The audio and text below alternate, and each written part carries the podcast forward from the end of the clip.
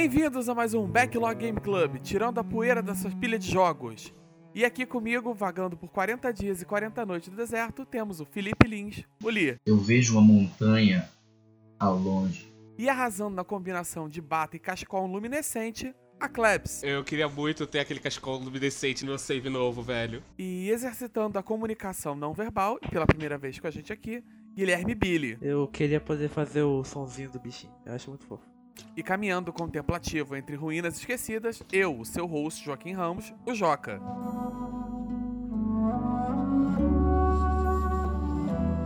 Bom, como vocês talvez tenham percebido pela abertura, ou lembrem do programa passado, esse mês nós estamos falando sobre Journey. Então, para quem talvez seja a primeira vez ouvindo o programa, para quem não conhece o Backlog Game Club, esse é um programa mensal em que nós escolhemos um jogo para como se fosse um clube do livro, mas um jogo. Nós temos um grupo no Telegram onde são feitos sorteios dos jogos votados dos jogos do mês. E após o mês do jogo, nós gravamos esse programa aqui para fazer comentários, nossas opiniões, nossas experiências. Bem informal, tranquilo.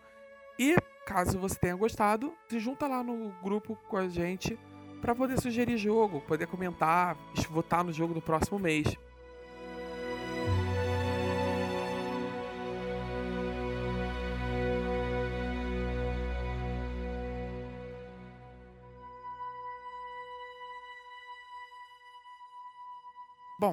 Voltando pro jogo desse mês, é, Klebs, traz um pouquinho de informação pra gente sobre o jogo.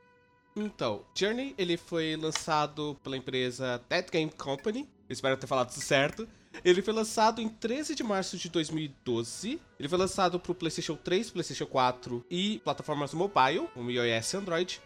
E vale ressaltar aqui os prêmios que ele ganhou. Ele ganhou muito prêmio. Recentemente ele saiu pra PC também, não É, foi? saiu pra PC Sim. pela Epic Games Store. Infelizmente exclusivo da Epic Game Store. Felizmente o Sim. cara. Tá certo. É muito... É o drama.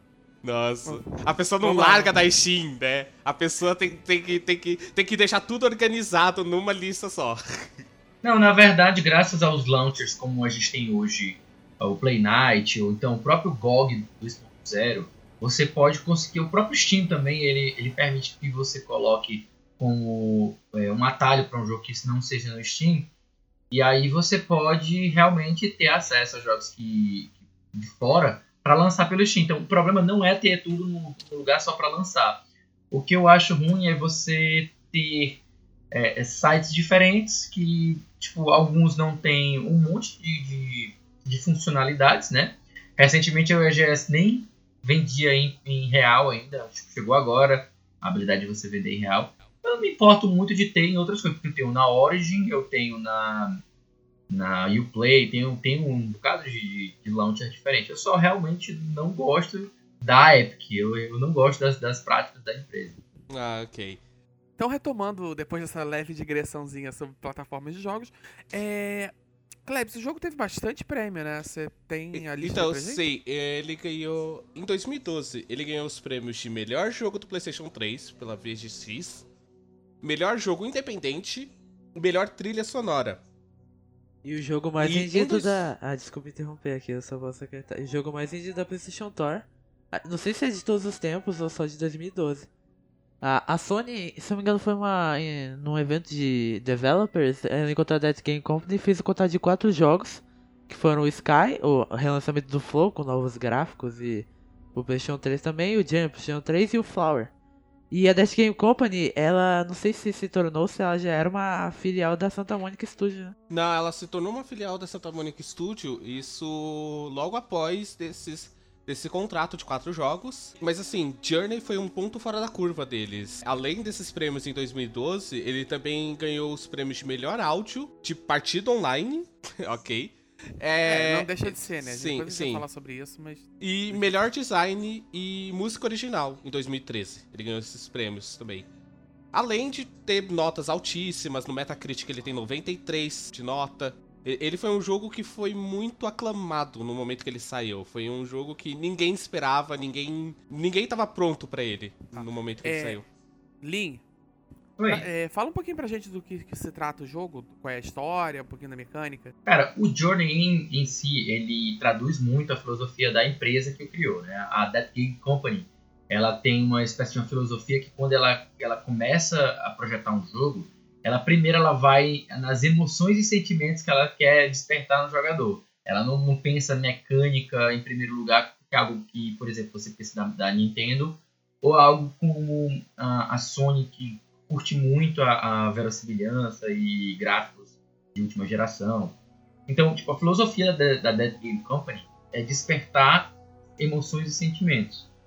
E então o Journey ele traduz muito bem essa questão porque ele passa a trabalhar com uma questão de comunicação. Ele, ele quer te colocar numa jornada e essa é uma jornada que você pode ter uma interpretação bem aberta, é tudo feito de forma não verbal.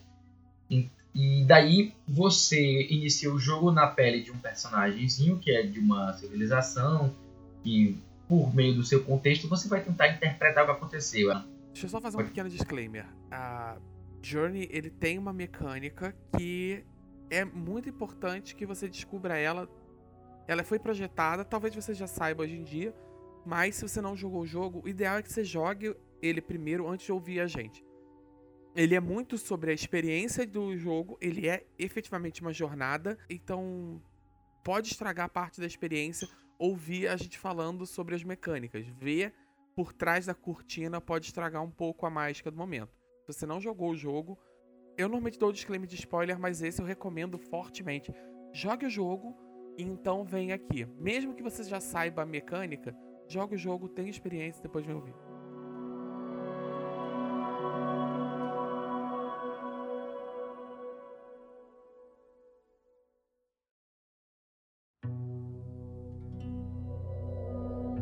Feito o disclaimer, vamos mencionar a mecânica, né? É importante mais uma vez frisar, cuidado que você descubra ela no momento que os desenvolvedores esperaram que você descubra.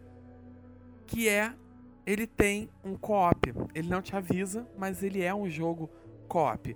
É difícil falar dele como um jogo co-op, porque ele tem tão pouca mecânica de jogabilidade propriamente dita, que é difícil definir ele como um jogo co-op. Mas ele é uma experiência online cooperativa só que o jogo não tem microfone, o jogo não tem canal de texto, não tem nada. Você você é obrigado a fazer uma comunicação não verbal. Não, ele ainda vai além disso. Ele você não tem nem a possibilidade de você se, de você se conectar com amigos que você queira. Você não pode simplesmente entrar no jogo de um amigo ou vice-versa. Você é meio que obrigado a você é, jogar com estranhos que você não conhece e você não tem como se comunicar, não tem como Vamos combinar previamente. E o jogo ele faz, ele não te informa que você tá online e que você tá com, conectado com outras pessoas. Ele não te dá nenhuma marcação de que aqueles outros personagens não são NPCs. Eu realmente demorei bastante tempo. Hoje em dia é mais sabido, né? É, é, as pessoas já sabem isso sobre o Journey, mas quando ele saiu, não, pouca gente realmente sabia que ele era online. Então você descobria realmente no momento que foi projetado para isso. Mas o que você falou de mecânicas cooperativas, ele tem sim. Se não me engano, se. Um do, tem uma mecânica do jogo também que é você pode gritar, vamos dizer assim. Que sai o símbolo e ele ativa várias coisas do jogo, né? Você pode pegar aqueles restos de lenço e até brincar com o seu outro personagem. E, e se você fazer isso junto com a pessoa que tá jogando com você online, a desconhecida, ela ativa ela também. Então tem como você, vocês dois ficar gritando e voando e uma parte do jogo onde tem neve, vocês dois podem deixar um não congelar o outro pela neve. Isso é verdade. Que é uma das partes mais sensíveis que você não consegue passar dessa parte sem você perder todo o seu brilho jogando sozinho, porque não tem ninguém pra, entre aspas, esquentar você. Então, mas isso, tipo, é um ponto do, da comunicação não verbal que ele tem. Ele faz muito. A linguagem não verbal que ele tem vai ser muito exclusiva daquelas duas pessoas que estão jogando ali, saca? Você é obrigado a estabelecer, mais uma vez, a comunicação não verbal. Quando eu menciono linguagem não verbal, eu falo isso, que você não pode usar palavras para se comunicar. Você é obrigado a, a criar jeitos criativos de se comunicar com aquela pessoa. Ele tem mecânicas. Quando eu falo, eu falo isso, é uma, uma brincadeira, né? Mas ele tem, obviamente, mecânicas, ele só que ele não tem puzzles. Ele não é um jogo de puzzle, porque ele não tem puzzles complexos. Ele não tem nenhum tipo de punição de morte, por exemplo, por falhar. Ele tem poucas mecânicas, porque ele é muito mais um jogo sobre, sobre a emoção. Ele é muito mais focado na emoção que você adquire durante aquela jornada. Eu acho que ele consegue transcrever a arte minimalista para dentro de um jogo, né? Tipo, da, da forma visual, obviamente, mecanicamente e, e, como você já dito antes, né? Ele, ele é muito minimalista, principalmente mecânicas. Ele, o único HUD dele é o menu do jogo. Mas eu acho que disso, disso ele tem um ponto que é. Eu assim, eu acho que ele é um jogo, colocando a minha opinião aqui já um pouco, mas ele é um jogo que ele é muito sobre você, saca? Especificamente. Você vai interpretar aquelas coisas, você vai fazer o seu caminho, você vai ter. O nome Journey, ele, ele é, muito. Ele é muito implicante nesse ponto. Tipo, ele é a sua jornada, saca? Ele é o seu caminho. É o jeito, o jeito que você vai jogar, tipo, não tem um jeito certo, não tem um jeito certo de passar por uma parte. Você vai passar daquilo por passar, tipo, do seu jeito.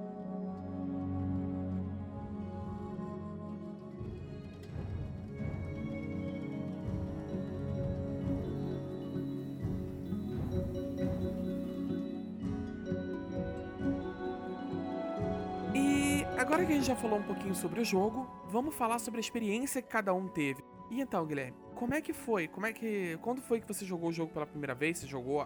Já tinha jogado ou jogou agora pro backlog esse mês? Rejogou? Como é que foi?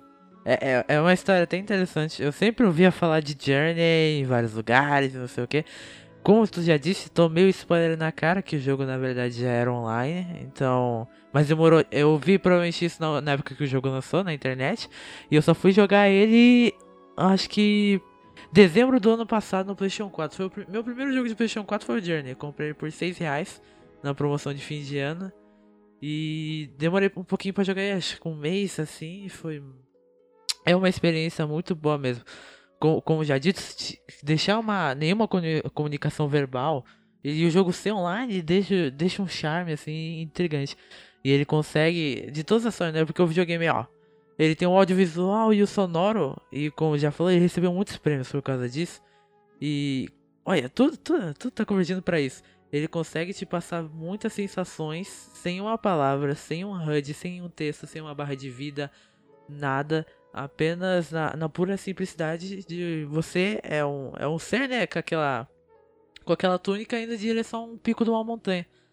E acho que foi uma experiência, a primeira experiência assim é, é- não, não dá pra descrever assim, é, é um journey. Journey, né? Eu acho que o Journey consegue fazer um dos melhores co-ops online, justamente por não ter microfone. Eu não preciso Uhum. ouvir um moleque de 14 anos dizendo que vai comer a minha mãe. É, Nossa, E pra você? Nossa senhora. E como é que foi pra você, Cleves? Como é que foi a sua experiência? Então, eu tenho uma história bem engraçada com isso. Journey foi um dos primeiros jogos que eu joguei na minha vida. Ô louco. Tipo, ele tá. Acho que ele foi o décimo jogo que eu joguei. Tipo assim. E eu joguei ele bem. Tipo, adulto e tal, não sei o que. Eu, com o meu atual noivo. E ele, ele basicamente colocou o jogo, botou o controle na minha mão e falou, vai. E aí quando eu entrei, eu entrei e tinha um cara de branco e tal ali e tal. Eu pensei, é um NPC. É um personagem que eu não vou controlar e tal, não sei o que. E aí eu fui jogando, fui jogando, fui jogando. E eu, nossa, esse cara tá muito estranho, ele tá me dando todas as respostas, basicamente, né? Tipo, tá me mostrando onde ficam aqueles pedaços de, de fita que você aumenta a sua, a sua, a- o seu cachecol.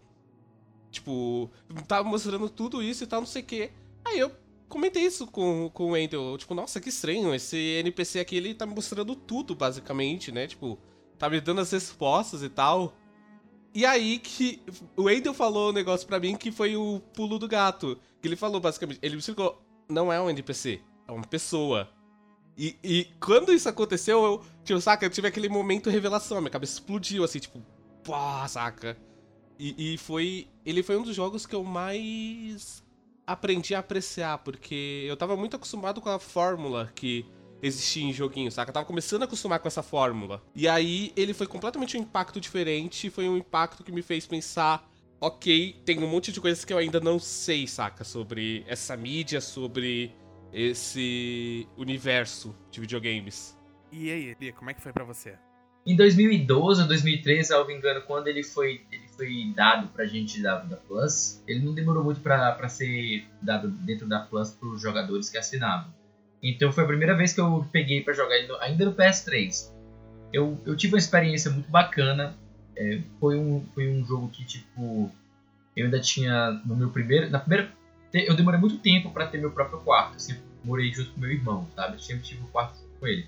Então foi um dos primeiros jogos que eu joguei já dentro do meu próprio quarto. Então ele teve, ele tá marcado na minha experiência pessoal, algo muito muito específico do, da minha vida, que foi essa época em que eu estava lá no meu quarto. Posteriormente esse quarto foi transformado no apartamento do meu irmão, só pra vocês terem uma ideia de como é uma coisa impactante pra mim. Então eu joguei o Journey e assim como vocês, eu, eu não sabia que ele era online. Eu comecei a jogar e realmente eu não tive nenhuma interação online. Diferente de vocês, eu não tive nenhuma interação online. Todas as três vezes que eu já joguei Journey, as três vezes eu nunca encontrei uma alma viva. E a terceira vez é Pudera, também eu tava jogando offline, não era possível de encontrar mesmo. Mas as outras duas eu joguei e não cheguei a encontrar ninguém. Mas ah, teve uma vez que um amigo meu tava jogando, que eu pedi pra ele jogar. E se alguém me engano, ele encontrou uma pessoa que entrou no jogo dele por um pedacinho de tempo. É como se ela tivesse vindo e depois ela foi embora. Tipo, desconectou, algo assim, sabe? E o que eu achei é, esquisito foi quando lá no grupo alguém comentou que algo mecânica principal do jogo era essa interação. Eu, mas como se eu, todas as vezes que eu joguei, eu sequer encontrei alguém? Como é que pode ser uma mecânica principal se ele te permite que você sequer esteja em contato com a, a mecânica principal, sabe? Eu fiquei um pouco refletindo sobre essa questão e por mais que o autor tenha declarado que isso era a intenção dele, eu, eu vou acabar discordando, porque não dá, sabe? É, da minha experiência foi sempre uma, uma, uma jornada individual, sempre foi uma, uma questão do lobo solitário, sabe?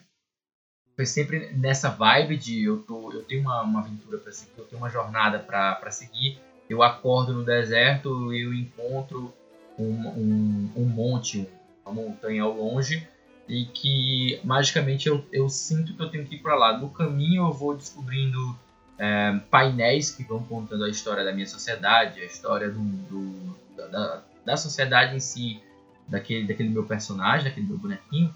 E daí eu fui meio que juntando as peças, que existe ali uma história para ser contada, mas ela precisa ser devidamente, hum, digamos que, devidamente interpretada, sabe? Eu acredito que é um jogo que você tem que parar e juntar as peças, sentar com o pessoal, conversar, interpretar. O que, que, que, que é que está acontecendo? Por que, que eu estou fazendo essa jornada? O que, que aconteceu com essa sociedade? Por que, que eu, eu, eu tenho que caminhar até aquela montanha? Então são questionamentos que você pode se fazer e se você jogar sozinho simplesmente e, e, e não discutir, vai meio que se perde, né? Você não, não, não faz mais nada com essa informação.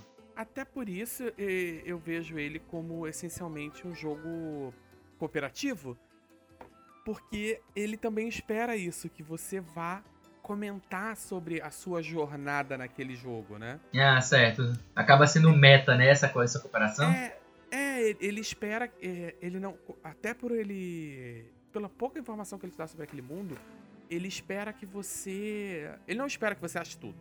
Sinceramente, é, eu não consigo ver que ele espere que você ache. Ele espera que você ache fragmentos por coincidência naquele caminho que você toma e e você vá depois conversando com as pessoas. Ah, eu vi tal coisa. Não, pô, você não viu tal coisa? Ah, então agora isso faz sentido. Eu acho que também ele ser, ele não ter direcionamento, não ter nenhum tipo de indicação óbvia de onde estão os painéis, particularmente na primeira parte, naquele desertão, Uhum. é, é um jeito também de fazer cada experiência única e de forçar a. Se você quer. Forçar é, é um termo muito forte, né? Mas se você quer entender mais sobre aquele mundo, você tem que conversar com as outras pessoas que jogaram. Bom, aproveitando que eu já tô com a palavra, eu vou falar um pouquinho da minha experiência. Eu já. Eu joguei na época que ele foi dado na- no Plus, ele tá- ficou na Plus, né?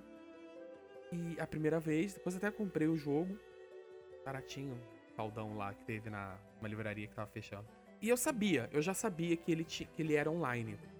Só que depois que eu soube disso e que, que era uma parte importante da experiência, de você descobrir tudo, eu, eu não quis ma- mais ler nada.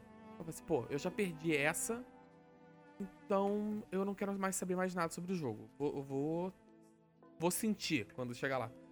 Então eu não sabia se tinha NPC, se não tinha, tal. Quando começa E quando, ao contrário do Lynch, na, na primeira vez que eu joguei, até por ter sido na época que a Plus deu, muita gente tinha, né? Muita gente tava testando também. E eu joguei, eu cheguei e logo no início tinha uma cacetada de gente, assim, tipo, tipo umas 5 ou 6 pessoas, assim, ao longo. Nossa. É, é. Nossa.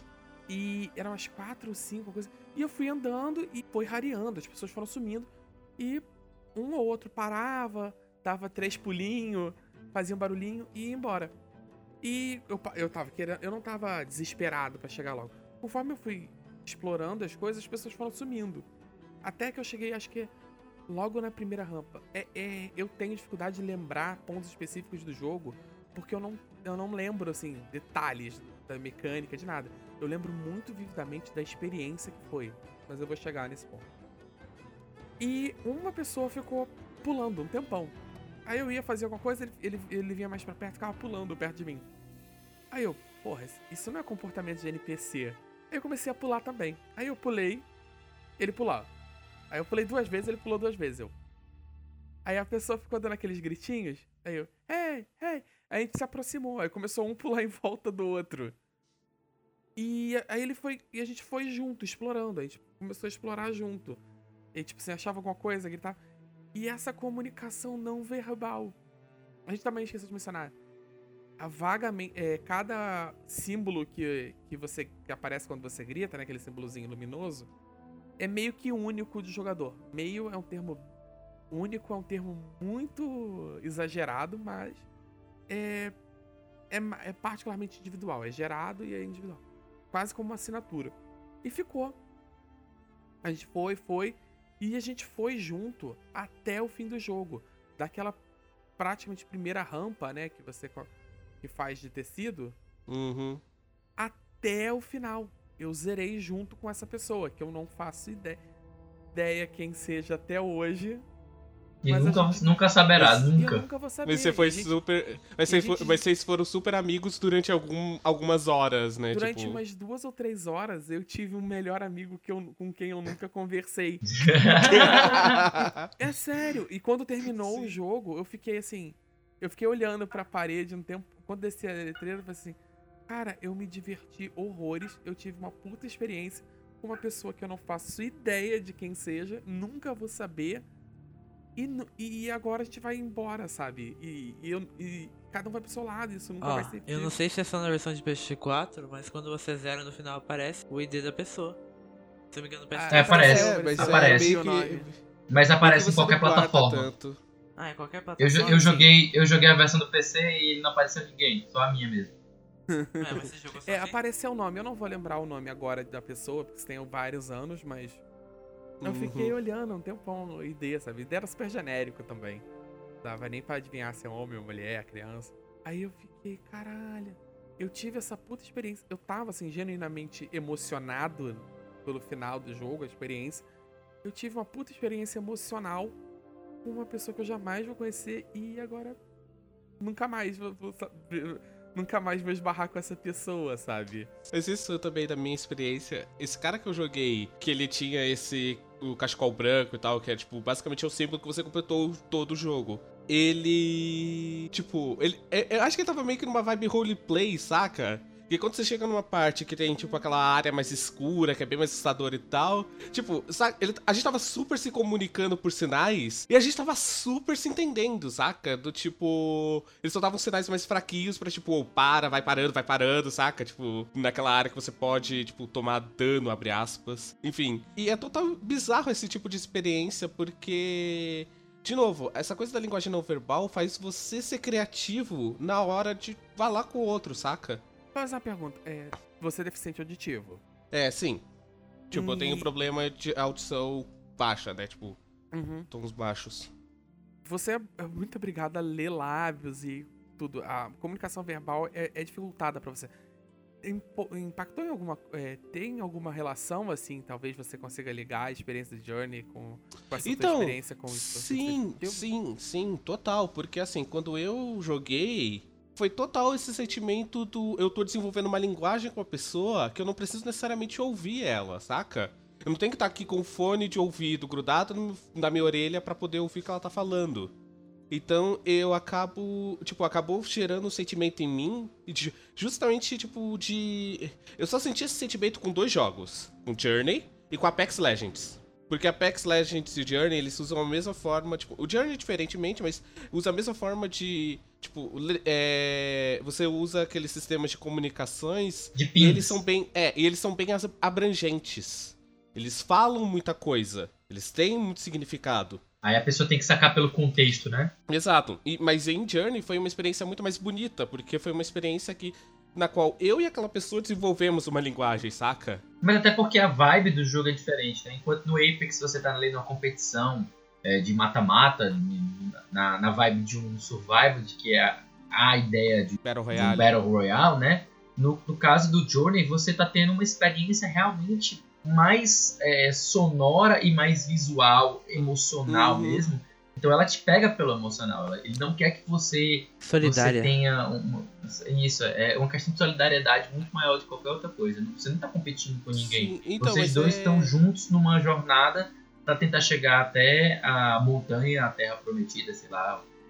Tem todas as interpretações que você pode fazer sobre o final do jogo. É, vai Sim. ser legal a gente poder chegar nessa parte. Mas é, é, o ponto pra mim que eu queria dizer disso, tipo, foi que realmente a gente. Tipo, eu não tô dizendo assim, tipo. A gente tava super se comunicando, mas a gente tava super se comunicando, saca? Do tipo, realmente. É, vai por aqui, vem pra esse lado, saca? Era do nível que, se você me explicasse o que que a gente tava dizendo um pro outro ali naquele, naqueles pings, eu não saberia te explicar. Mas eu sabia totalmente na minha cabeça o que tava querendo dizer, saca? Porque, tipo, por conta não só, pela não só pelos pings, mas pelo jeito que a pessoa age, pelo jeito que a- o- o- as fases foram indo, saca? Então, pra mim, eu sempre vou adorar um jogo que usa de comunicação não verbal, que usa, tipo, não usa essa coisa que, tipo, você tem que escutar pra poder jogar, saca? Vamos discutir um pouquinho da arte do jogo, né? Ela foi até premiada, a trilha sonora, a arte do jogo.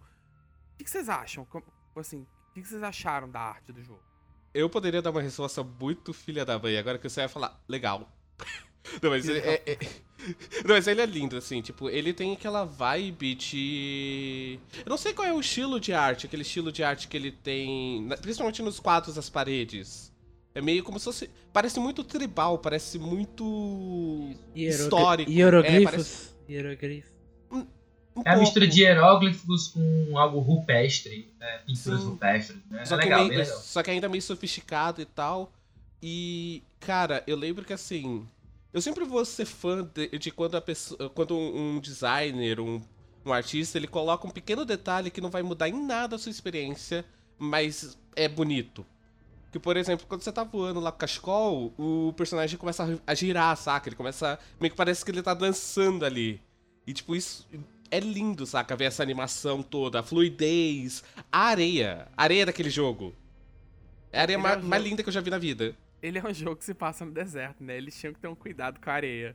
Não, mas mas é, É. é uma areia muito linda, saca? É, mas é, eu acho bacana no jogo é o cuidado da ausência. É, Uhum. Ele é um, ele com a, primeira parte dele, né? O, a o cartão de visita quando você encontra, começa o jogo, é um deserto. É um deserto essencialmente vazio. Tem uma ruína aqui e ali, mas ele tá muito vazio e ainda e para ocupar essa ausência eles põem a trilha sonora. E ela não é uma trilha sonora alta, forte, é uma trilha sonora ocidental e ela é muito mais emotiva do que tentando causar, do que tentando passar ou refletir o que tá acontecendo. Ela é bem Ela não é sutil aquela- mesmo. Ela não é uma trilha sonora de boss battle, sabe? Você chega Uhum. no lugar, é- entra a guitarra e tal. Ela é mais pra te envolver naquela experiência. Sabe que ela, a trilha sonora dele me lembra muito. É quando você, sei lá, vai fazer caminhada, você bota aquela musiquinha super relax. Só pra você ter ela na sua caminhada, saca? Só pra você não ficar sozinho. Eu recomendo mais pra quem for fazer uma meditação, alguma coisa assim, pra, pra caminhar. Eu gosto de algo mais agitado. Não, não, não tô falando de correr, eu tô falando de literalmente caminhar e tomar meu tempo, saca? Pra andar. Ela parece muito mais fazer o papel do tipo. Não, não deixar você completamente sozinho, saca? De- dando essa sensação de completa solidão. É bom que ela, ela corta, né? Não, é- eu- a ideia do jogo é que você encontre alguém pra você não ficar completamente sozinho, exceto o Lito, coitado. Uhum. Abandonado. Problema não, eu- como as ruínas esquecidas. Eu, eu sou um Ah, lobo solitário, cara. Começa a cantar aquela música Abandonada por você. O- quando ele falou, ele falou Lobo Solitário, eu já imaginei o, o bonequinho com ombreira, a máscara tem uma cicatriz no olho. Eu sou o Sekiro, né, mano? Sekiro, né? É. É, É o, o Sazuki, né? Eu, é, Nossa. Que sentado no triste. escuro. Sekiro, Journey Twice. Então, a, a arte do jogo, eu acho que foi um dos primeiros jogos que foi produzido pela, não sei se pela Sony, mas um dos primeiros jogos que eu acho que, não lembro de um jogo antes, na época dele fazer isso, mas a câmera dele é muito interativa, tu- tudo é muito interativo, como falou, você começa no deserto, e você olha pra esquerda, você vê muita areia, muita areia, e você não tem impressão que é tipo Dark Souls, dá uma metade na areia pra você não conseguir passar, parece que você pode ir até lá, e lá não vai ter nada, ou vai ter algum easter eggzinho, ou, ou vai ter alguma ruína, uma das, dos próprios lenços, né, do, do jogo. Mas voltando sobre a câmera interativa, uma das partes mais lindas desse jogo, que muita gente diz que ele é um quadro interativo, eu acho que essa cena exemplifica muito.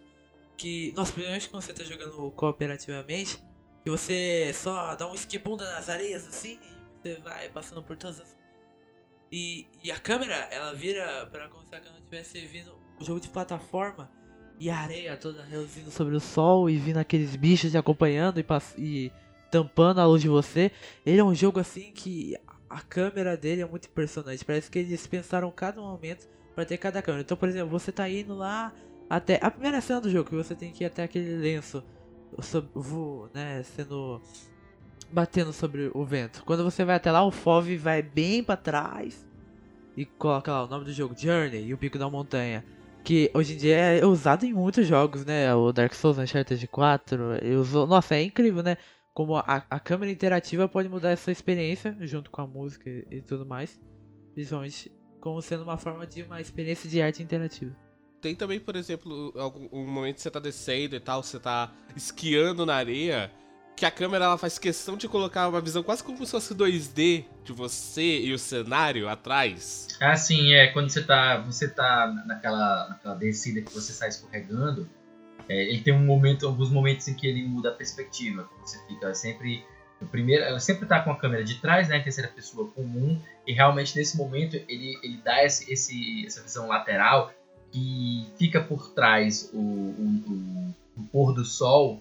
E é uma coisa absurdamente estonteante de você ver. É uma das cenas, talvez eu acho que é uma das cenas mais mais belas do jogo, mais icônicas também, né? Apesar de que tem outros também ab- absolutamente icônicos.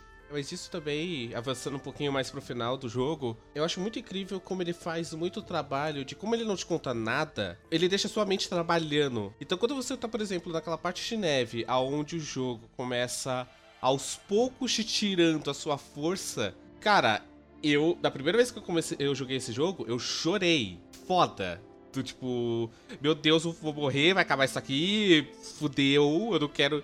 Eu, eu não quero ter que ter que ver o, o bichinho que eu tô passando tanto tempo ali morrendo, saca? E quando ele dá isso tudo, a câmera, ela dá uma aproximada no seu personagem de uma forma que parece muito mais claustro- claustrofóbico, essa é a palavra. Parece muito mais fechado, parece muito mais opressor, saca, em cima de você. A neve, nossa, é absurda, você não consegue ver nada, você sente muito sozinho e só seu personagem sofrendo pra tentar andar. Imagina acho jogar que- sozinho. Pois é, tipo, você jogar com outra pessoa tem aquela de que você tá perdendo as forças, aí o seu colega chega com você e aí, tipo, não desiste. Parece uma coisa meio, meio poética em relação à, à escalada de Everest, essas coisas assim. Até porque quem, quem acompanha é, as histórias que, que giram em torno das pessoas que sobem esses, esses picos, esses montes, você sabe que muita gente morre, né? É, Morre de, de frio, O congelado, por famoso. Tem um lugar que se chama. K2. Cemitério. É, não, é o cemitério do. do é o cemitério arco-íris ou cemitério das bandeiras. Isso, tem algo assim Que é um- também, que É um pedaço muito específico da subida que a maioria das pessoas morre, ou tentando. A maioria das pessoas que morrem morre ali, ou tentando subir, ou tentando descer. Então Isso. é um lugar onde tem muito cadáver, aqueles sacos e as roupas de, de- de escalada que são coloridas. E como é muito frio, muito alto e não tem animais ali, nada, os cadáveres estão preservados. A maioria deles está per- quase que perfeitamente preservado, congelado. Então Uhum. tem as roupas, as bandeiras. Então você passa por um campo nevado coberto de cadáveres preservados com roupas super coloridas em cores super chamativas. É o que eles chamam de cemitério arco-íris. E é, e é exatamente esse, esse ponto do jogo, ele lembra muito essas, esses momentos em que as pessoas estão escalando. E que eu acho que uma pessoa que já praticou alpinismo, que ela, ela, se ela jogar Journey e chegar nesse momento, talvez ela tenha, desperte alguma, alguma forte emoção relacionada ao momento que ela passou assim. Talvez, né? Quem sabe? Sim. Porque realmente ele evoca, evoca muito essa sensação de solidão, essa sensação de briga contra o vento. Você está tentando avançar e o vento frio te carrega para trás. Ele, ele te impõe um obstáculo muito forte. Então eu acho legal como o jogo ele tem um storytelling muito forte que é de certa forma interpretativo. Você não tem um, um narrador, como por exemplo se jogar Bastion, que tem um narrador que está toda hora contando a sua história, você não tem, mas você meio que consegue é, imaginar a sua história enquanto você está jogando. É, Já é que ele não vai falar. fazer nada. É que ele, ele não te diz nada, mas ele te conta muita coisa. Isso. É, É, é o show, show é um jogo- not tell, né? O show do É. not tell.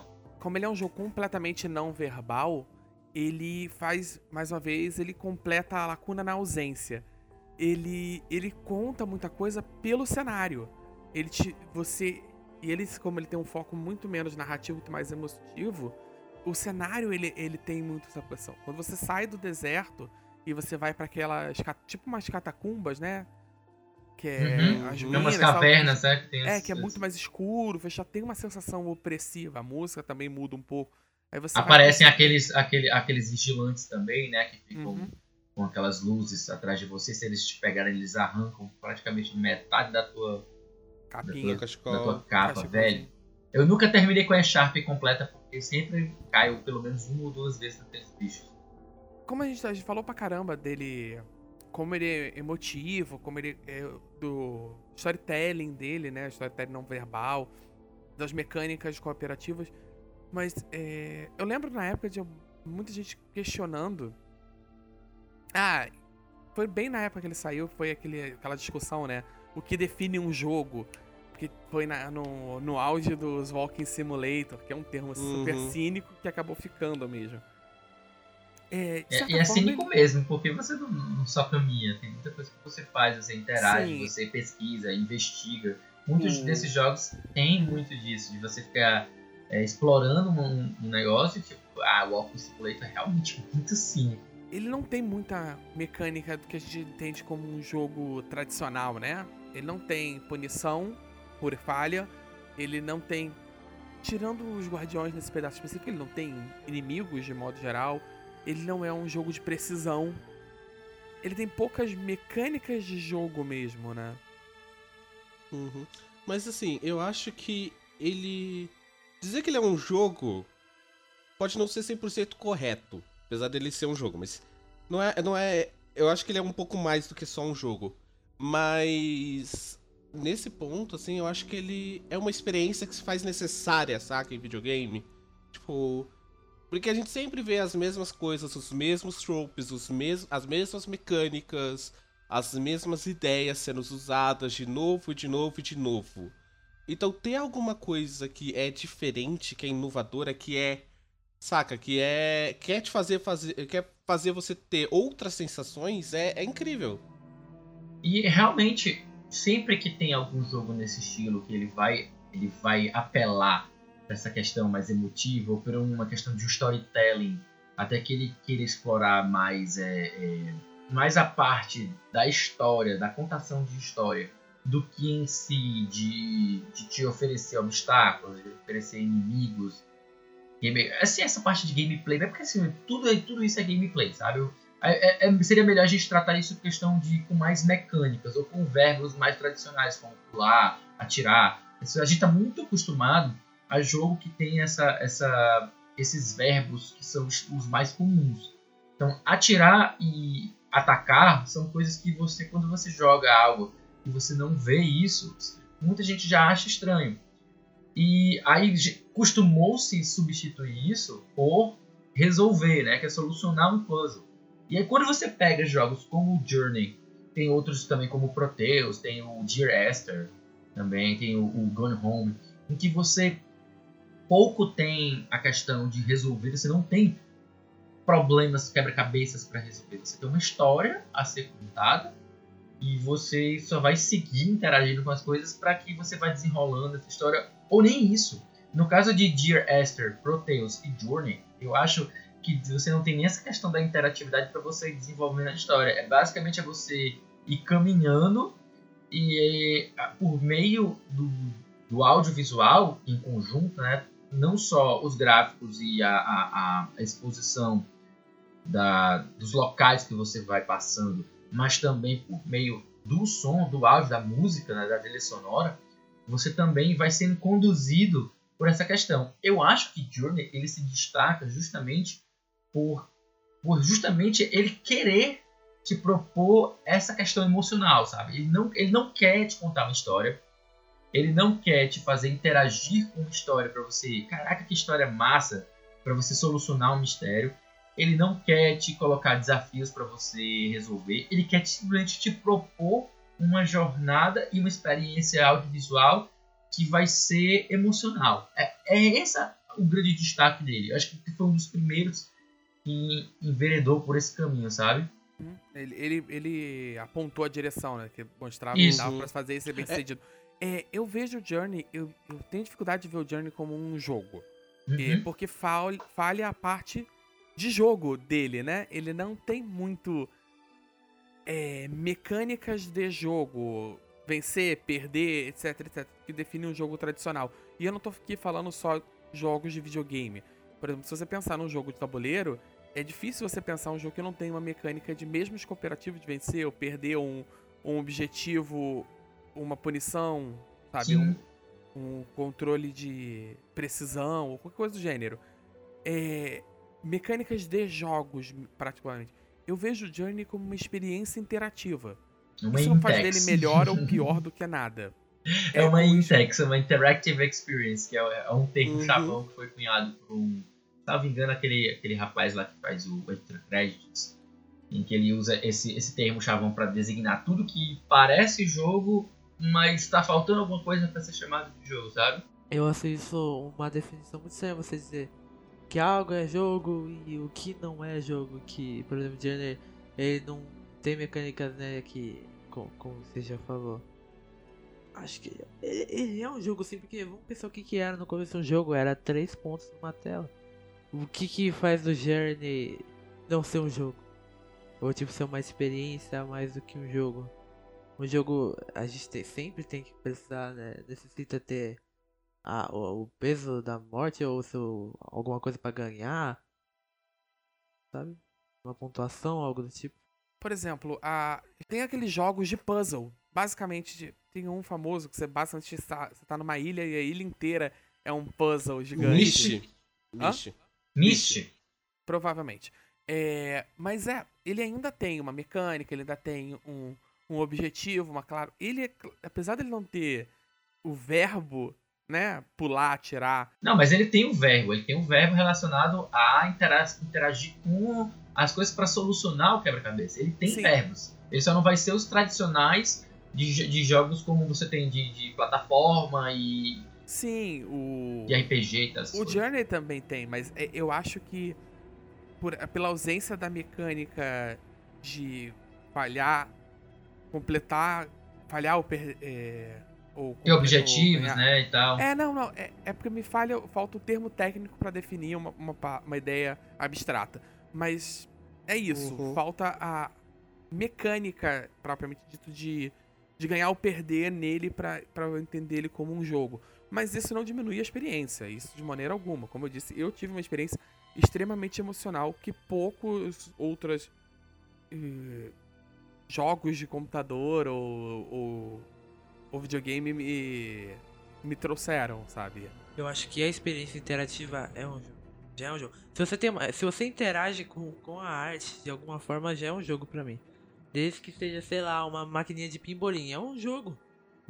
Seu objetivo, Uhum. obviamente, é ganhar do seu brother. Né, o, o da máquina. É, é um jogo já. Entende? Você chegar até o objetivo do pico da montanha. Sabe? Isso é uma questão toda subjetiva e tal. Tipo, Demais. Mas o ponto, assim, eu acho que o grande ponto que tem que ser levantado é que ele é uma experiência diferente. É dizer, tipo, é- ele é uma experiência que, é- ao mesmo tempo, é, é- é minha na minha cabeça, pelo menos, é diferente e se faz necessária. Porque, tipo, e mostra pra outras empresas que vão fazer, tipo, jogos, abre aspas, de verdade, que existem outras maneiras, existem outras ideias a ser exploradas, saca? Então, isso é bem, tipo... Assim, se ele é um jogo ou não, eu acho que nesse ponto é muito não importa mais, saca? É, apesar de eu questionar o uso do termo jogo, eu acho ele uma exper- experiência extremamente válida, não só como jogador, mas como uma necessidade para a indústria de, de sair da fórmula, sabe? De explorar novos caminhos. Ele foi uma parada extremamente válida, né? A onda dos indies, na real, fez muito isso, de, de olhar o óbvio e perceber que dá pra fazer diferente. Tá cada vez mais Uhum. difícil acontecer isso, né, cara? Porque é cada vez é mais remake, é mais reboot, é mais remaster, é, é mais sequência, é mais soft reboot. E os únicos que tentam inovar de, de alguma forma é, é os indies. Só que os indies talvez não tenham mais relevância. Tanto que Journey é chamado de indie e até agora eu não considerava ele indie. Eu nunca tinha ouvido era indie antes de- dessa gravação aqui, ó. falando isso. Pra mim eu considerava ele um jogo de AAA, sabe? Ele não é um, um jogo AAA, isso com certeza. Isso, Ele certeza, no- absoluta. Ele não é um AAA. ele cai na. Ele teve muita divulgação e ele, por conta da, da, da, da, da Sony e tudo, mas ele não teve tanta participação na produção. O que define o jogo indie, normalmente, é, é a participação de grandes estúdios na produção. E ele estaria. talvez ele caia naquele problema do Child of Light, por exemplo, que, que tem o suporte da Ubisoft, mesmo sendo considerado um, um indie, ele é um triple A indie. Algumas pessoas eu já ouvi chamando de double A. De do...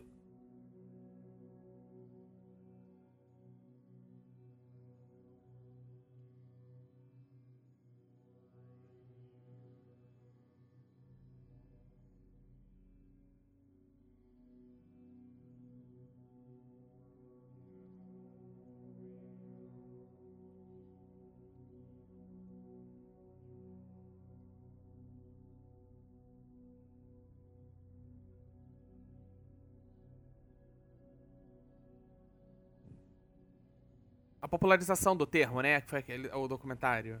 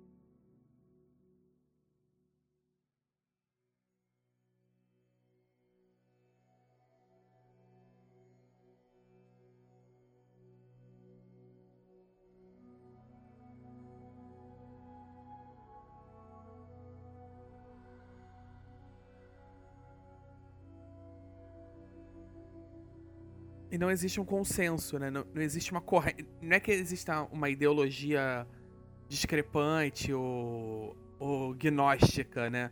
Não existe um consenso. Não, não é estabelecido entre a um consenso. Não há uma linha de raciocínio que a maioria das pessoas sigam e o- alguns dissonantes.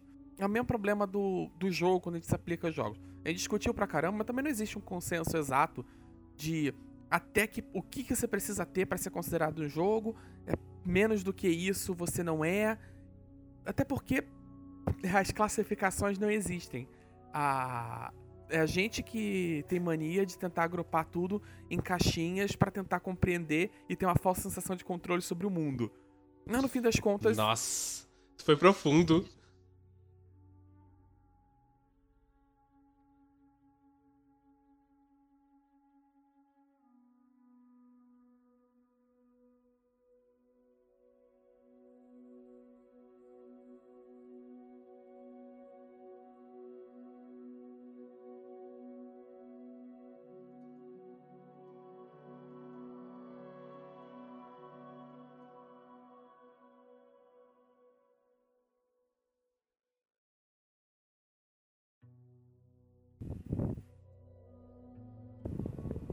Uhum. Cara, isso não, é um, isso não é um problema específico dessa indústria. É até é, é, é, ou seja, isso não é um, um desafio. Desafio talvez seja o termo mais adequado. Específico dessa indústria. Mesmo áreas de conhecimento mais tradicionais, por exemplo, acadêmico, você vai ter discussões enormes sobre classificações ou se existe como classificar alguma coisa. É, eu sou da área de saúde e a, o próprio termo saudável é uma discussão gigantesca. Como você define o que, que é saudável e o que, não é? O que, que precisa ter para alguém ser considerado saudável ou não, sabe? Então é uma discussão meio perdida. Uhum. Mas isso, de novo, é uma ideia. Por mais que ele não se encaixe numa caixinha, o Journey não se encaixe numa caixinha, isso não torna ele uma experiência menos válida ou menos importante para a indústria como um todo. Muito pelo contrário, eu acho até por ele discutir os limites do, da indústria, ele se torna uma experiência mais válida. Fazer isso de maneira competente ajuda, porque só discutir, só questionar vazio é, uhum. não, não vale. Ele faz isso de uma maneira muito competente, como experiência para a indústria e como experiência para os jogadores, e por isso ele se torna muito válido.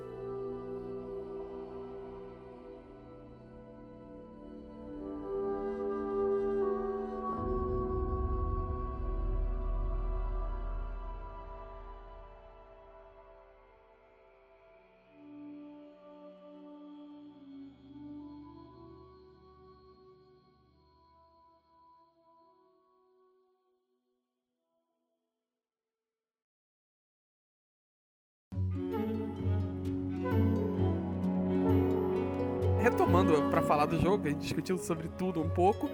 É.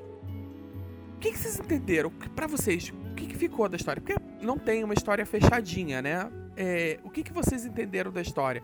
Como o Guilherme tá mais caladinho e nosso convidado, vamos dar a palavra para ele primeiro. Guilherme, o que, que você entendeu? Pra quê? Que a primeira vez que eu zerei assim. A, oh, o final, acho que todo mundo ficou de boca aberta, né? Como, como o Will falou. Me parece assim, ó primeira vez que eu vi. Tinha aquele, aqueles seres de capuz branco e é, toda aquela sociedade. E, e, eles pareciam uma sociedade bem. Como, como se diz? Não endeusada, mas pareciam ser, seres de grande importância. Superiores, exatamente. É, é, grandes escaladas e, e, grandes lugares, não sei o que. Daí dá pra entender que parece que eles começaram a descobrir a, a, a guerra, a, a belicidade então vemos que os dois bichinhos de capuz branco e a história é contada por uma parte específica do jogo e também em pequenas partes você acha os murais, né? É, não sei se a gente já deixou claro isso. Que são uma, é, é uma arte bem, é, bem rupestre, como já dito, como já dito. Daí, pelo que tá entendendo, é isso. Eles começaram a travar uma guerra. Daí, pelo que tá entendendo, os corpinhos dos, dos bichinhos brancos que estavam em pé nesses, nessas ruínas começaram a ficar deitados. Eu entendo isso como morte. Não sei se vocês também conseguem isso. Daí, pelo visto, parece que a maioria morreu e a areia começou a subir por cima dessas ruínas da sociedade e tamparam tudo. Então, essa, essas pedras, pelo que eu entendi, obviamente, cada um tem uma visão do, do que, que é o jogo, ele não te explica nada em nenhum segundo. Aquelas coisas que você viu no começo do jogo, aqueles lenços amarrados a as, as pedras, pelo que eu entendi, aquilo são túmulos de onde já se passaram a, as pessoas e aquela guerra. E pelo que dá a entender, nesse pico da montanha tem alguma coisa que esses seres superiores, porque eles são todos de capuz branco, e você é, é o único de capuz vermelho lá. E eles são até maiores que você. Então dá até uma ideia de querubins, né? Não sei se. É, tem, tem isso sim. Não, E passa você- essa sensação sim, de que são seres, é, tipo, que você tá morrendo e são os seres que você encontra quando você morre. Tem essa, tem essa, essa questão. né? É, é verdade. Exatamente porque o jogo mexe. Ó, só, ó, só pra terminar aqui. E você pensa, ah, meu objetivo é chegar lá em cima. Quem sabe isso pode ser até uma Terra dos Mortos, quem sabe? Porque você encontra aqueles seres de lenço. Dá pra ver que eles são inspirados em animais, porque eles até emitem sons de animais que a gente já conhece. Quando, ó, não sei se é spoiler ou não, quando você está chegando lá no pico da montanha. É. Nossa, milhões de, daqueles lenços voando e você junto a eles. E quando você chega lá em cima, o jogo meio que dá uma, uma tela branca, acaba, e você vê os créditos passando e essa luz indo exatamente onde começou o jogo. Então não dá pra saber se aquilo é um loop ou se é só a alma sendo exaerada do, do mundo, né? Porque vamos dizer que você era um capuz branco, só que você morreu, agora você é um vermelho. E vamos dizer que ele tá te guiando, assim. Dá pra ter várias interpretações. Essa foi a minha. Li, o que, que você tirou assim, da história? O que, que pra você é essa história, essa jornada? Rapaz, desde o dia em que ao mundo chegamos, caminhamos a rumo do sol. Há mais coisas pra ver, mais que a imaginação, muito mais pro tempo permitir. São tantos caminhos pra se seguir e lugares pra se descobrir, e o sol a girar sobre o azul deste céu nos mantém neste rio a fluir. É o ciclo sem fim que nos guiará, a dor e emoção Ah, pela não. fé e o amor. Vocês não, tinham percebido? Eu não tinha percebido. Eu Ai, meu Deus do céu. Ai, ai. Mas ó, pra- olha, pra mim é, é uma grande. É uma grande. é, é, a palavra. Metáfora? metáfora, isso, perfeito, obrigado, agradeço. Então, é uma grande metáfora pra mim, o, o Journey, de algo como a morte, como a vida e a morte. Você entra ali quando você começa aquele deserto, é o início da sua vida. Então, você vai estar no deserto, você vai encontrar pessoas na sua vida, ou vai seguir sozinho, e você caminha em direção a- a- ao seu objetivo de vida, que é aquela montanha que você precisa escalar. E daí você vai passar por, por provações, vai passar por desafios, obstáculos sua vida, vai passar por momentos baixos, que é aquele momento que você está lá embaixo, vai, vai passar por momentos maravilhosos, que é aquela, aquela parte que você está esquiando ao sol, e momentos sombrios, que você está lá naquela caverna escura, e que você vai estar lá no fundo do poço, e que ao meio do conhecimento, ao meio dessa integração com a sociedade, de conhecer a si mesmo e o seu passado, você vai ficando se construindo como pessoa e subindo cada vez mais. E você caminha para a parte mais pesada da sua vida, que é a, a, a montanha de gelo, de, de, de neve, que seria a, a sua morte. Você está entrando na parte que você está no gelo, você começa a definhar você começa a morrer. E quando você finalmente chega ao topo, você encontra com a divindade, você encontra a paz com os seres superiores.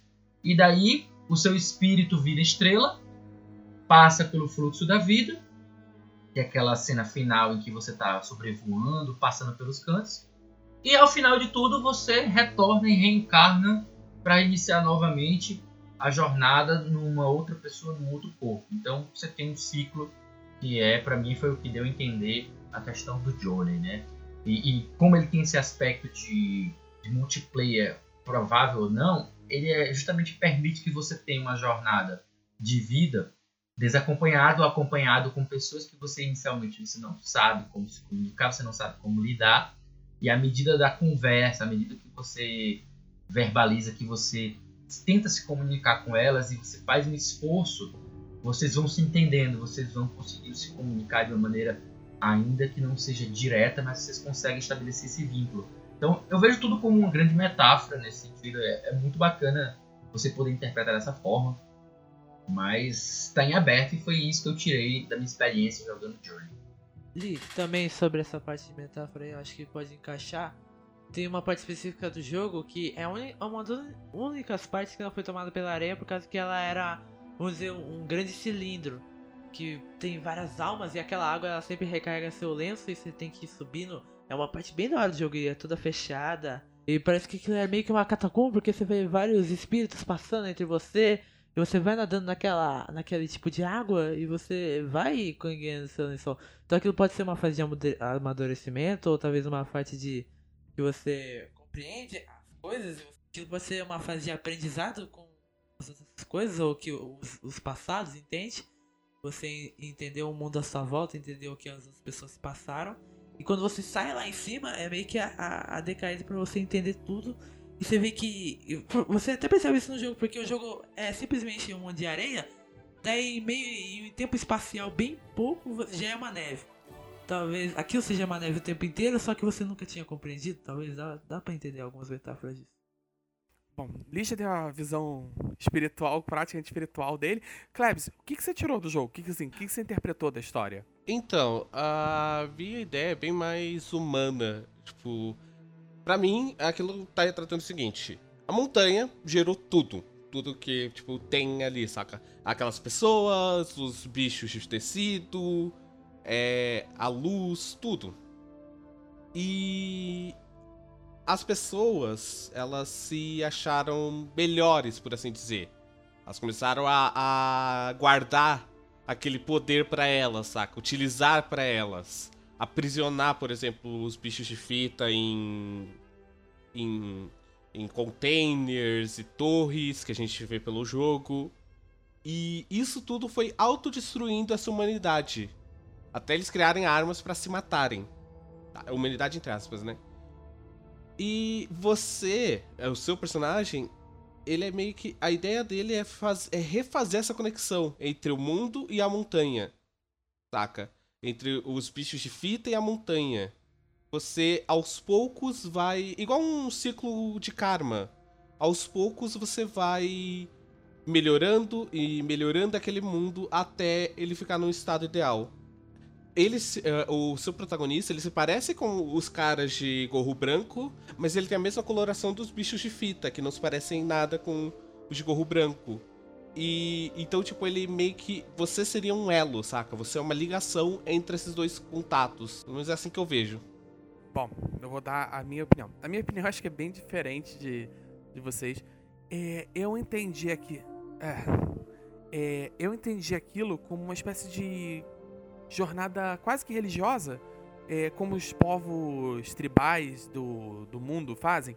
Aquilo é, era uma civilização antiga daquele povo do Journey e, e ele tá ali fazendo uma espécie de peregrinação por uma aprovação, quase como aquelas, como eu falei, as, os povos tribais fazem para entrar na vida adulta, que alguns povos. É o rito de passagem. O é, rito o rito de passagem. de passagem, que tem que caçar um grande animal. E talvez o rito de passagem desse povo, talvez o, um rito religioso desse povo, como a fazem a peregrinação para Meca, eu, eu interpretei alguma coisa como isso. Essa montanha é um, é um talvez seja o lugar mais sagrado para eles, ou um elo com a antiga civilização. E, e esse rito de passagem existe de atravessar esses lugares difíceis. Até por isso, você encontra outras pessoas que podem ou não te ajudar nessa jornada para tentar chegar nesse lugar. Mas eu mas num aspecto macro, né? Isso olhando dentro de uma história de um mundo precisa fazer sentido.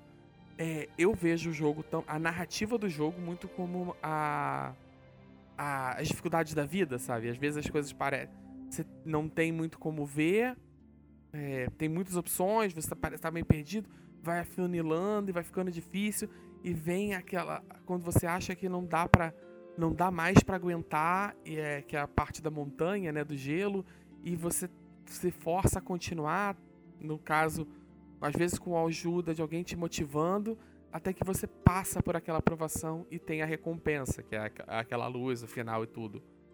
Uhum. Bem interessante. Eu não tinha parado pra pensar nesse lado tanto assim, não. Eu pensei mais num lado realmente linkar a história do jogo por per se. Eu acho é. divertido. Eu acho divertido, saudável e louvável que a gente consiga ter pelo menos quatro versões aqui. Eu, eu, eu tinha medo de que quando a gente fosse conversar sobre essa questão da interpretação, as nossas visões acabassem se embaralhando e não, não revelassem uma pluralidade tão bacana de interpretações. Mas esse medo foi embora, porque nós temos quatro visões diferentes, cada um teve uma interpretação bem diferente da do outro, todas elas dentro dessa ideia do jogo, né? E cada uma que todas fazem sentido, sabe? Eu, eu, eu gosto disso.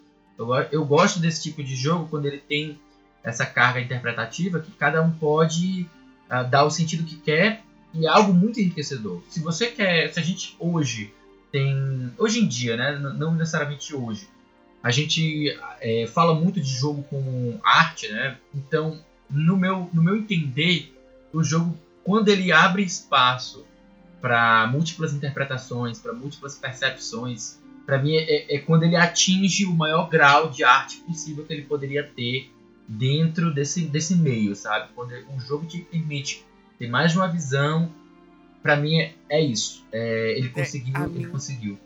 Não, a minha interpretação de arte, não só para jogo, mas de modo geral para cinema e tudo, eu acho que o que define a diferença entre entretenimento e arte uhum. é que a arte ela é aberta para interpretação e ela é uma experiência intrinsecamente emocional. A emoção é questionável, se vai ser uma emoção boa, ruim, raiva, Isso, claro. amor. É, é, mas ela é essencialmente uma experiência emocional e aberta à interpretação. Se é fechado, não é muito arte, é entretenimento. Essa é minha visão, isso não é uma visão isso não é nenhuma escola acadêmica. É, eu concordo bastante, viu? Eu concordo bastante. É, eu também vou concordar bastante com você aqui nesse ponto. E eu acho que, eu acho que quando o pessoal fala assim de meio, ah, isso aqui é, é muito arte, né? Isso, isso, é um jogo arte, não sei o quê. É justamente algo que, que, tá, que tá ligado com essa questão do emocional, sabe? De, seja porque é belo, porque deixa as pessoas é, deslumbradas com algo tão belo, seja porque ele desperta alguma emoção de uma maneira muito forte, e seja raiva, seja repúdio, seja o nojo, seja a admiração, né? Então, essa reflexão tal, tudo, eu, eu acho que por isso que, que a gente consegue chamar também jogo de arte, porque inevitavelmente todos eles vão despertar alguma coisa, seja uma curiosidade, seja um, um, sentimento gostoso de catarse por resolver alguma coisa, por solucionar um problema, superar um obstáculo. Então, faz parte, é inerente do meio como um todo ter isso. Por isso que, que faz sentido isso que tu colocou, Joca, mas também pegando aqui esse breve comentário aí que o Guilherme fez, tudo é arte, tudo, tudo nesse, nesse meio aqui tem essa capacidade de despertar emoção, então não deixa de ser arte, sabe? Agora que a gente falou sobre a, sobre a arte do jogo, sobre ele ser arte, sobre a indústria, sobre o papel na indústria. Eu acho que sobre a história do jogo, sobre a interpretação pessoal e a experiência de cada um, é, até mesmo emocional, eu acho que a gente já tem um bom respaldo para fechar o nosso consenso do Backlog Game Club. Dar aquela nossa assinatura Backlog Game Club sobre o jogo. Então vamos terceiro bloco?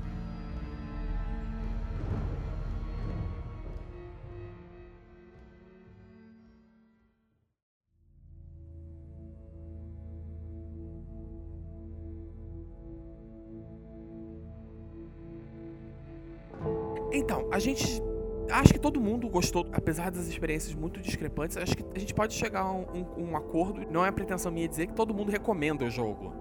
É. É o ponto de, tipo, eu acho que ele é um jogo que, de novo, é necessário, saca? Se você. Se você gosta de jogo, se você gosta da, da, da arte de videogames, você tem que jogar Journey. Eu acho então que a gente pode reunindo as palavras que a gente mais disse aqui durante a gravação, é, ele é um jogo necessário para a indústria, uma experiência artística e emocional e definitivamente uma recomendação. Acho uhum. que a gente pode uhum. fechar. Não, com certeza. Tem, não com tem, certeza. Eu não tenho a menor dúvida. É, ele é, como você falou, um, algo que talvez não agrade todo mundo, mas eu recomendaria a todo mundo, apesar de não, não, não saber que não vai agradar todo mundo. Eu sei que, tipo, uma pessoa que ela prefere algo jogo e gosta muito de desafios e gosta de jogos difíceis, ela não vai tirar muito isso de Journey. Mas passar pela experiência dele para saber o que que um jogo pode oferecer, até mesmo para conhecer mais sobre, sobre o meio, eu acho uma, uma experiência obrigatória. Qualquer pessoa que diga assim, eu gosto de videogames, ah, você já, quantos tipos de videogames diferentes você já jogou? Ah, já joguei isso isso. Você já jogou Journey? Então jogue porque é uma experiência que faz parte desse universo. E eu acho saudável que você conheça se você gosta de experimentar, sabe? Então eu, eu recomendo para qualquer pessoa mesmo. Mais que eu saiba que ela não vai gostar, pelo menos passe pela experiência. Eu acho ele importante para quem gosta de jogos, né? Até para você entender, mesmo que não seja você seja um jogador mais interessado em mecânica do que em storytelling, para você entender até onde jogos podem ir. Eu acho que é, é, é ele tem essa importância. Sobre esse ponto Jerry, eu, eu, eu zerei ele, eu, eu, eu não senti tanta, tanta coisa agora, mas reavaliando assim, consigo entender como ele é importante pra, pra indústria e tudo mais. Eu, eu, eu sabe, eu não entendo o, a grande coisa do Journey, sabe? Eu, eu zerei ele, mas agora gravando esse podcast, eu, eu tô sentindo que vocês ainda colocam ele num patamar muito grande. E, e, e, pelo podcast inteiro eu tô tentando entender assim. Mas, por exemplo, agora, como vocês explicariam por que, que por exemplo, Lee, você recomendaria o Journey para todo mundo? O Journey, ele vai ser uma experiência que ele não vai te dar um, um uma a palavra acaba sendo redundante. Ela não vai te dar uma experiência tradicional de videogame, certo? Você vai jogar ele e você não vai ter algo que você costuma ter em videogames. Você não tem um jogo de plataforma, você não tem um jogo de, de luta, você não tem um jogo com objetivos claros, com obstáculos para você solucionar, mas você tem uma experiência emocional. E essa experiência emocional, ela tá dentro do universo dos jogos e talvez você não tenha sentido em outros jogos.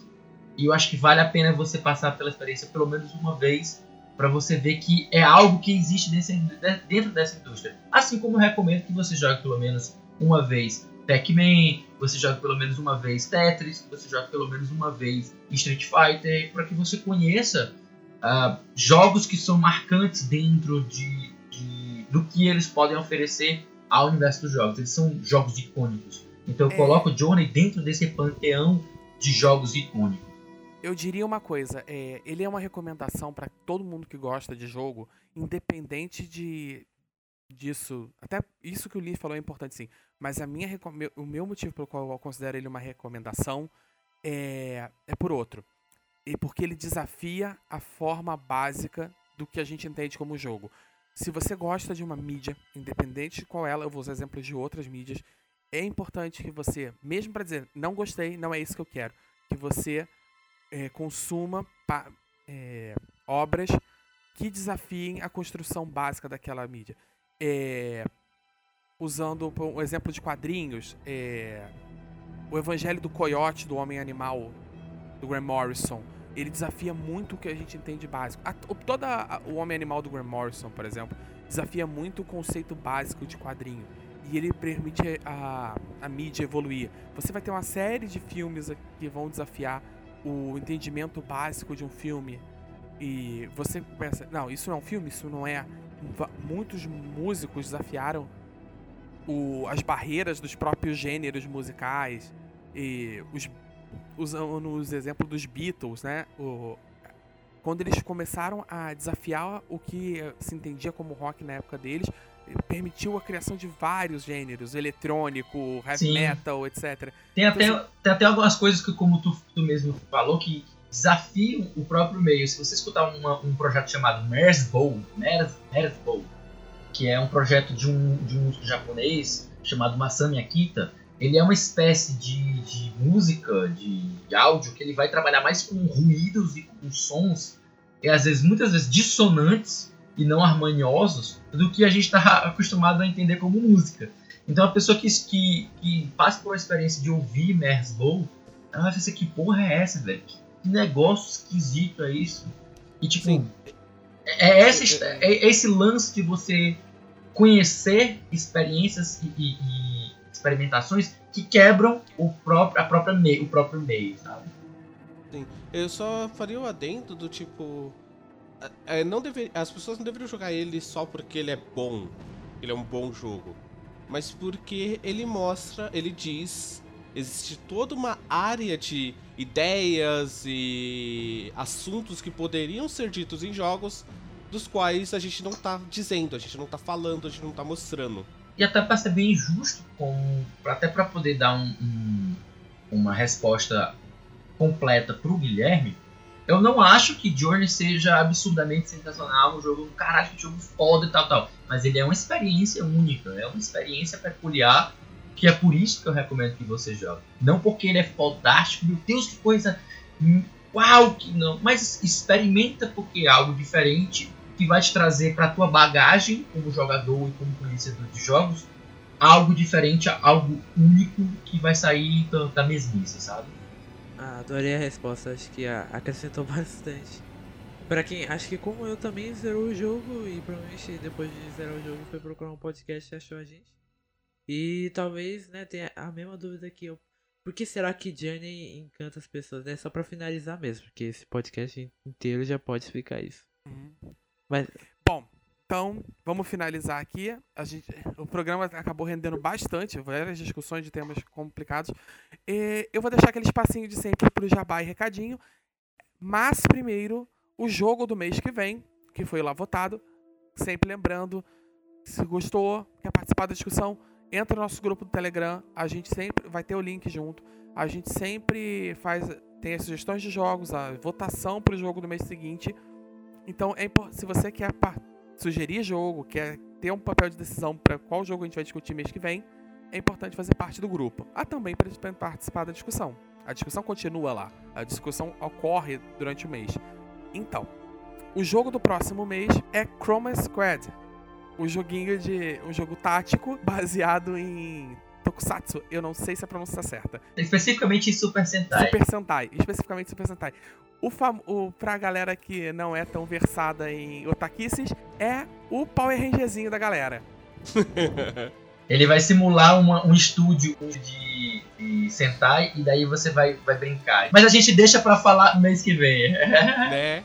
Senão a gente vai adiantar. Corre lá, joga, mês que vem participa da discussão com a gente. Espaçozinho pro jabá. Vamos começar pelo convidado. É, Guilherme, quem gostou de te ouvir aqui, onde pode te encontrar? eu vim do. Eu vim não, né? Eu sou dono do Billycast, um podcast sobre jogos lá no anchor.fm barra. Tem o feed também. Instagram e Twitter, arroba. É um podcast sobre jogos onde a gente trata especificamente de cada jogo. A gente sempre tenta falar cada minuciosidade. Por exemplo, a pessoa ter experiência do jogo sem ter todo aquele trabalho de jogar, ter um console, por exemplo. Conseguir aproveitar, por exemplo, a história. É, principalmente a história, né? Porque a gente tem podcasts muito longos por causa disso. E é isso. Então, o link pro Billycast, pra quem se interessar e continuar ouvindo o Guilherme no podcast dele. Klebs, suas redes sociais. Pra Bom, galera. eu tô sempre no Twitter, arroba Kleb781. E lá eu falo sobre RPG, RPG, nerdices, videogames. Talvez mês que vem eu esteja também na Twitch streamando, mas isso só, só, só vou descobrir mais pra frente. E é isso, o meu portfólio é bem curto. Li? Li, joga o latte na mesa, por favor. Bem, vocês conseguem me encontrar também em outro podcast chamado Cast Potion, castpotion.com.br. Em breve nós iremos, nós estamos considerando sair, fechar o site e ficar só mesmo pela, pela plataforma do Anchor, que é, é bem mais dinâmica e bem mais fácil de usar do que manter um site e ter um servidor e tudo mais. E você também me encontra no Twitter, FLLins, que é as iniciais do meu nome, Felipe Lima e Lins. Então você me encontra fácil pelo Twitter e estamos lá falando sobre RPG, sobre jogos, sobre fiscalização municipal, sobre as coisas aqui do Ceará, criticando o governo Bolsonaro.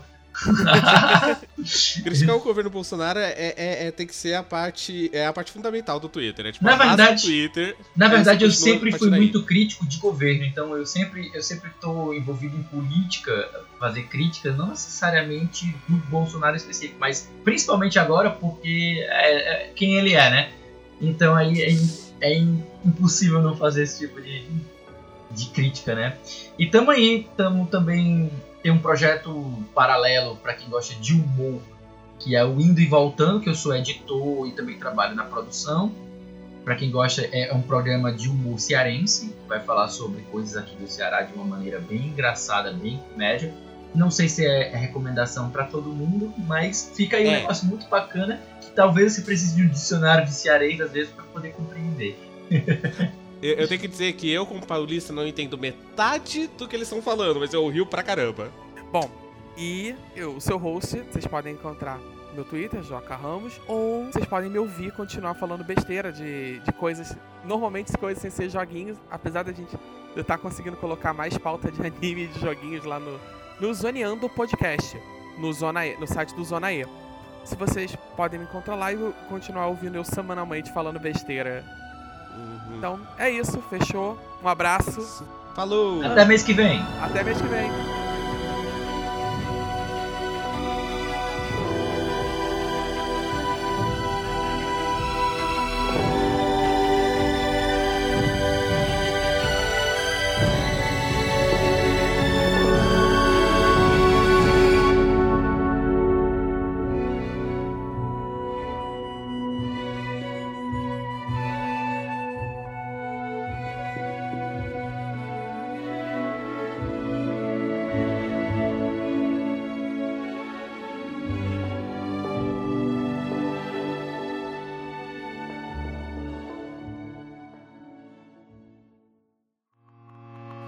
Podcast foi editado por Felipe Lins.